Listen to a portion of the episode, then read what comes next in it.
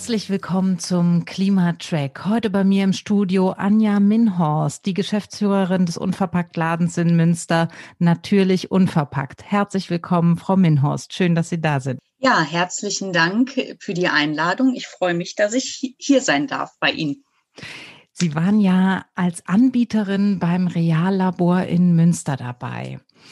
Und ähm, aus diesem Grund haben wir jetzt gedacht, es wäre toll, Sie mal interviewen zu können, um mal die Seite der Unternehmerin, der Geschäftsführerin in diesem Projekt des Reallabors in Münster ähm, zu hinterfragen, vielleicht Einsichten und Ansichten zu bekommen, die neu sind. Wir haben nämlich jetzt in der letzten Folge Jana Baukmann erlebt, die als Teilnehmerin aus diesem Projekt heraus äh, berichtet hat. Und heute äh, würden wir gerne mal durch ihre Brille auf das Reallabor schauen. Sie haben damals ja mitgemacht und äh, meine erste Frage wäre, wie kam es dazu? Also was war Ihre Motivation und wie haben Sie überhaupt vom Projekt erfahren? Mhm.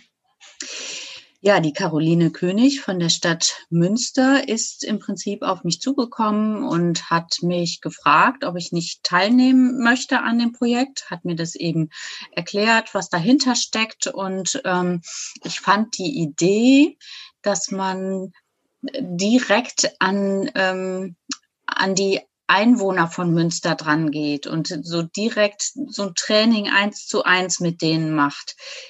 Sehr, sehr gut, weil es eben doch sehr praktisch ist.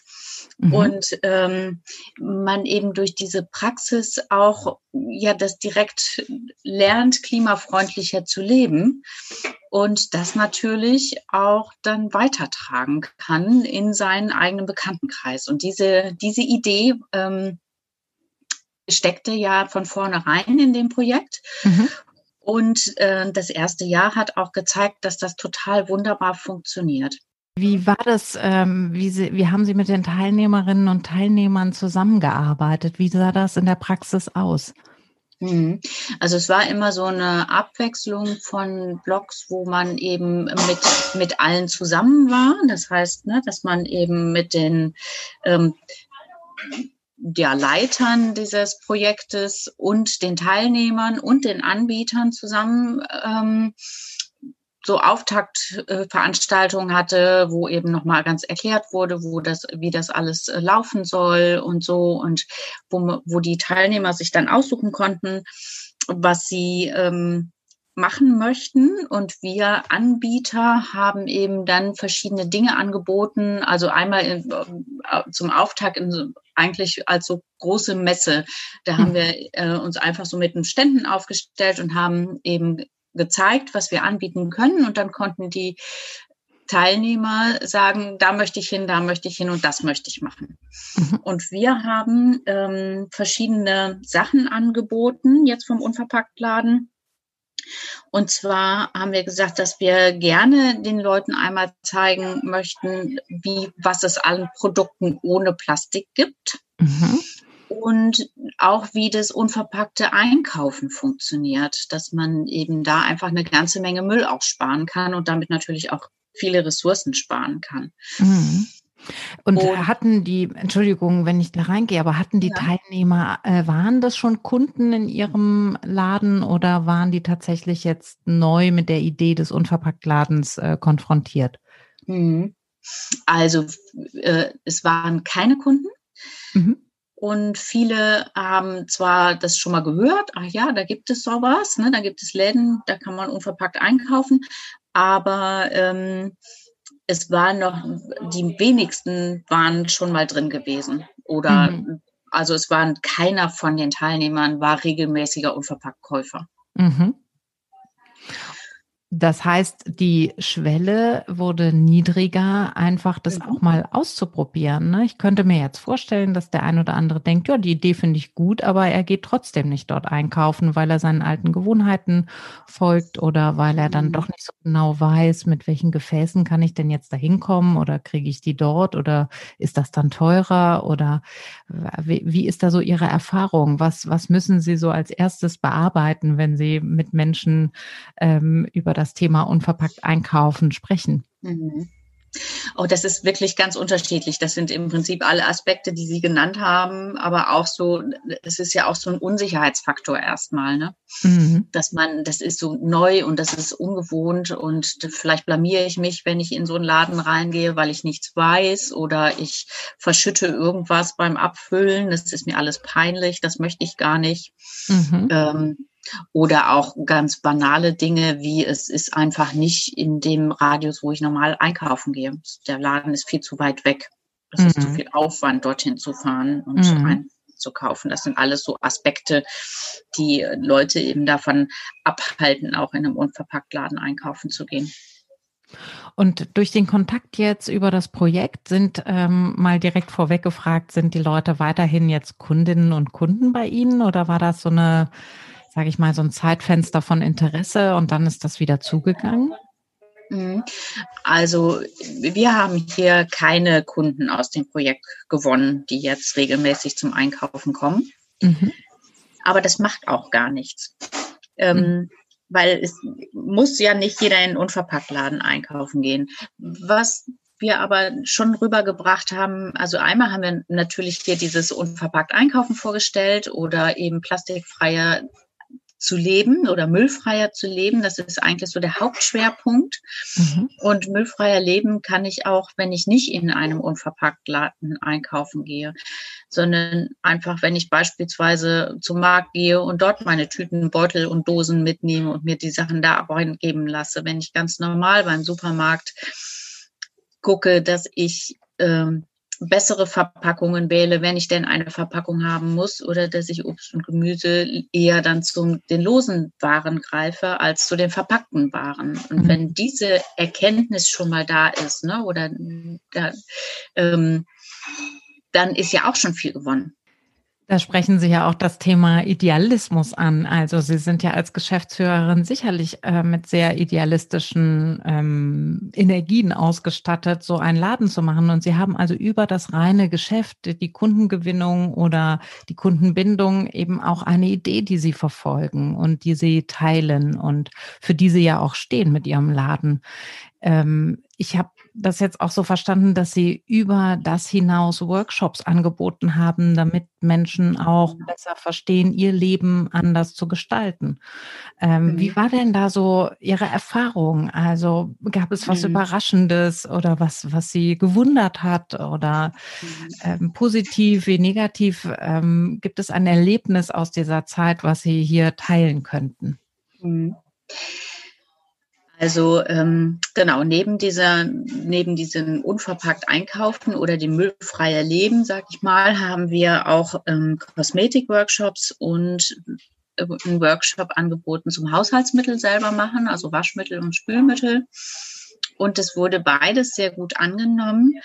Und ähm, also wir waren schon sehr überrascht, wie wissbegierig und wie offen diese Menschen waren, die in diesen Workshop, die zu diesen Workshops kamen, ähm, weil die wollten wirklich was bewegen. Also diese ähm, die Teilnehmer vom Reallabor, die waren wirklich richtig heiß in diesem Jahr, viel zu lernen und viel zu machen und unglaublich motiviert. Also das war wirklich ganz toll mitzuerleben, was für ein Engagement auch da dahinter steckt.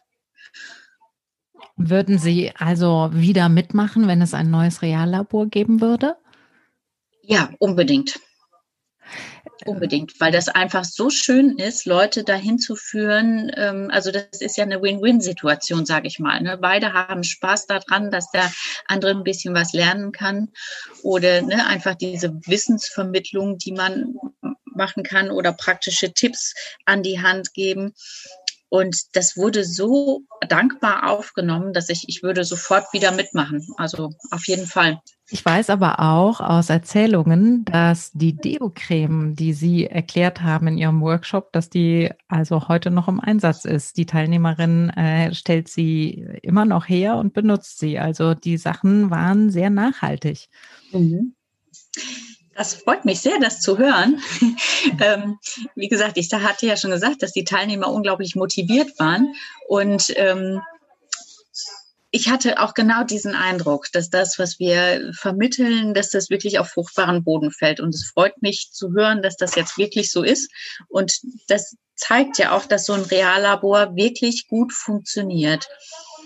Und deshalb würde ich auch wieder mitmachen, weil da, nur dadurch können wir ja wirklich bei den Leuten in einem praktischen Leben ähm, ansetzen und wirklich CO2 reduzieren und ganz, ganz ähm, ähm, eindrücklich war auch an der Schlussveranstaltung, dass wirklich fast alle, bis auf ein Pärchen, aber sonst haben alle wirklich viel CO2 in diesem Jahr eingespart. Und das ist ja genau das, was wir wollen. Ja, also ich glaube, es ist einmal eindrücklich, das über die Zahlen zu sehen und dann ist es aber auch so gut, weil der Veränderungsprozess, der von allen ja auch äh, initiiert werden möchte. Es gibt ja dieses Gefühl, ich möchte etwas tun, aber ich weiß noch nicht genau wie. Und dass das mhm. auch ähm, sich einlöst in dem Projekt, dass die Leute begleitet werden, sowohl mit Informationen betreut werden, aber auch mit diesem nicht erhobenen Zeigefinger des begleitenden äh, Klimacoachings. Ähm, das, glaube ich, war wirklich, ähm, waren wirklich die Zutaten für den Erfolg dieses mhm. Projektes. Mhm. Jetzt soll genau. es weitergehen. Gibt es von mhm. Ihrer Seite etwas, wo Sie sagen, das würde ich dieses Mal anders machen? Also haben Sie noch einen Tipp, noch eine Idee? Möchten Sie was realisieren? Also wir hatten das ja schon angesprochen. Wir waren zwei ähm, Leiterinnen von Unverpacktläden oder Geschäftsführerin von Unverpacktläden. Und die Maike hat ein schönes Projekt gemacht, das hatte die Frau ähm, König auch angesprochen, dass sie, die Maike ist direkt zu den Leuten in die Haushalte gegangen und hat dann geguckt, was ist da und was kann, könnte man hier verbessern. Ähm, ich fand das am Anfang die Idee etwas übergriffig, weil mir das so schien, da kommt man doch mit dem erhobenen Zeigefinger. Mhm. Aber das hat den Leuten wohl doch sehr geholfen im Nachklang. Und ich glaube, ich würde sowas in dieser Richtung dann auch ähm, anbieten wollen oder mich da auch zur Verfügung stellen, äh, dass man wirklich direkt im, im Haushalt guckt, was ist da und was kann man da verbessern. Ich glaube, dass das auch mhm. nochmal sehr, sehr direkt ist und zu einem großen Erfolg führen kann. Und da gibt es ja auch eine Freiwilligkeit dahinter. Es muss ja niemand, sondern man kann und darf. Und ähm, das ist ja sehr offen für individuelle Auslegungen innerhalb des Projektes. Mhm. Wenn wir jetzt, also einerseits geht das Projekt weiter in Münster und ähm, das nimmt Fahrt auf. Die erste Runde Klimatrainerinnen und Klimatrainer sind ausgebildet, gerade mhm. fertig geworden. Das heißt, es gibt ein neues Ehrenamt in Münster, was Klimatrainerinnen und Klimatrainer heißt. Und ähm, das sind eben genau diese Haushalte aus dem ersten Reallabor, mhm. die jetzt wiederum andere Menschen in diesem Prozess begleiten. Insgesamt wird es auch ein deutschlandweites Netzwerk geben oder erstmal ein landesweites Netzwerk. Und ähm, ich würde gerne nochmal auf diesen Punkt zurückkommen, was Ihr Mehrwert als Geschäftsführerin ist. Also, dass wir alle an einem größeren Ziel arbeiten, das ist klar. Und ich glaube, da sind viele Schritte gegangen worden. Aber wenn man jetzt nochmal auf die Seite der Geschäftsführerinnen und Geschäftsführer schaut, Zukünftig sollen viele Unternehmen eingebunden werden. Was ist genau Ihr Mehrwert? Sie haben vorhin den Satz gesagt, ich habe keinen Kunden eigentlich gewonnen und dennoch war das Projekt für mich erfolgreich. Wie könnte man Unternehmen erklären, warum es sinnvoll ist, bei diesem Projekt dabei zu sein? Hm. Also ich glaube, dass es wenig einen monetären Anreiz gibt. Also zumindest ähm, fehlt der uns jetzt ein bisschen. Äh, aber ich habe ja beispielsweise meinen Laden hier aufgemacht, weil ich möchte, dass mehr Müll eingespart wird, dass Menschen die Möglichkeit haben, ähm, umweltfreundlicher zu leben. Und das ist in dem Projekt ja ganz klar gelungen, dass man mhm. da Leute sehr gut erreicht hat und dass sich das jetzt auch multipliziert das ist für mich auf jeden Fall ein Mehrwert des Projektes. Und es gibt aber auch andere Anbieter, die zum Beispiel ihre Produkte auch weiterentwickeln konnten. Können Sie da auch vielleicht rechts und links was berichten aus dem Projekt? Das weiß ich jetzt nicht so genau. Also ich glaube, das äh, Stadtteilauto, glaube ich, ne, die mhm. haben ähm, jetzt auch Lastenräder. Mhm. Aber da bin ich nicht gut informiert, mhm. ehrlich gesagt. Mhm. Also ähm, ich glaube, dass man das tatsächlich nochmal auch als Punkt mit aufgreifen kann, dieser Kontakt mit dem Kunden direkt und die Weiterentwicklung der eigenen Produkte oder Dienstleistungen könnten auch ein Mehrwert, glaube ich, sein für die unternehmerische Seite. Mhm. Auf jeden Fall. Wenn man jetzt ne, alleine so, wenn Sie jetzt sagen, dass die heute immer noch die Deo-Creme und vielleicht die Waschmittel oder so machen aus dem Workshop, den wir gemacht haben, ist das ja schon ein toller Erfolg. Absolut. Wir werden diesen Podcast Anfang 2021 ausstrahlen, wenn Sie so, das Jahr ist frisch geschlüpft. Ähm, wir äh, gehen ja jetzt, ähm, ja, in, in dieses Jahr frisch los. Haben Sie noch einen Tipp äh, aus Ihrer Warte, was sich leicht für unsere Hörerinnen und Hörer umsetzen lässt? Haben Sie noch einen Impuls? Ähm, Sie als Geschäftsführerin jetzt gerade auch sendend aus dem, aus dem Unverpacktladen in Münster, man hört so im Hintergrund ein bisschen, haben Sie noch einen Tipp, den Sie uns mit auf den Weg geben können? Ja, sehr gerne. Und zwar auch einen wirklich ganz einfachen Tipp.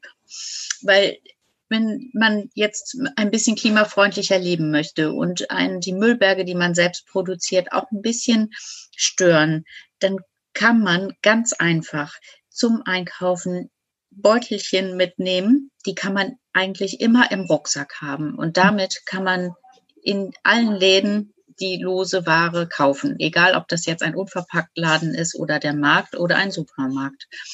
Und das ist schon ein ganz, ganz toller Schritt, wenn man das macht und eben nicht die, die Verpackungen kauft, sondern eben in der eigenen Verpackung kauft. Mhm. Ist mehr wert, wenn ganz viele kleine Dinge tun, als wenn wenige ganz viel tun. Und insofern würde ich jeden ermutigen, einfach dort anzufangen, wo es ihm am leichtesten fällt. Manche ähm, greifen jetzt schon zu festen Shampoos oder zu einer Seife statt zu Plastikflaschen, wo das drin abgefüllt ist. Und andere gehen eben beim Markt einkaufen oder im Supermarkt und kaufen loses Obst und Gemüse. Aber jeder kann was tun. Das ist ganz wichtig. Dem ist nichts hinzuzufügen. Und das finde ich ist ein Vorsatz, den wir uns alle gut fürs neue Jahr ähm, vornehmen können und der sich auch realisieren lässt. Einfach immer ein, zwei, drei Beutel in jedem Rucksack, in jeder Handtasche dabei haben, nimmt nicht viel Platz weg und kann Großes bewirken. Genau. Vielen lieben Dank, Frau Minhorst, dass Sie Ihre Zeit investiert haben, dass Sie uns haben Einblicke, dass Sie uns Einblicke geschenkt haben in das Reallabor, auch von Unternehmerseite. Und ich wünsche Ihnen ein gesundes und glückliches Jahr. Ja, vielen herzlichen Dank. Ich glaube, äh, Gesundheit können wir uns alle wünschen. Das wünsche ich Ihnen auf jeden Fall auch. Bleiben Sie gesund. Vielen Dank. Liebe Grüße nach Münster und tschüss. Tschüss.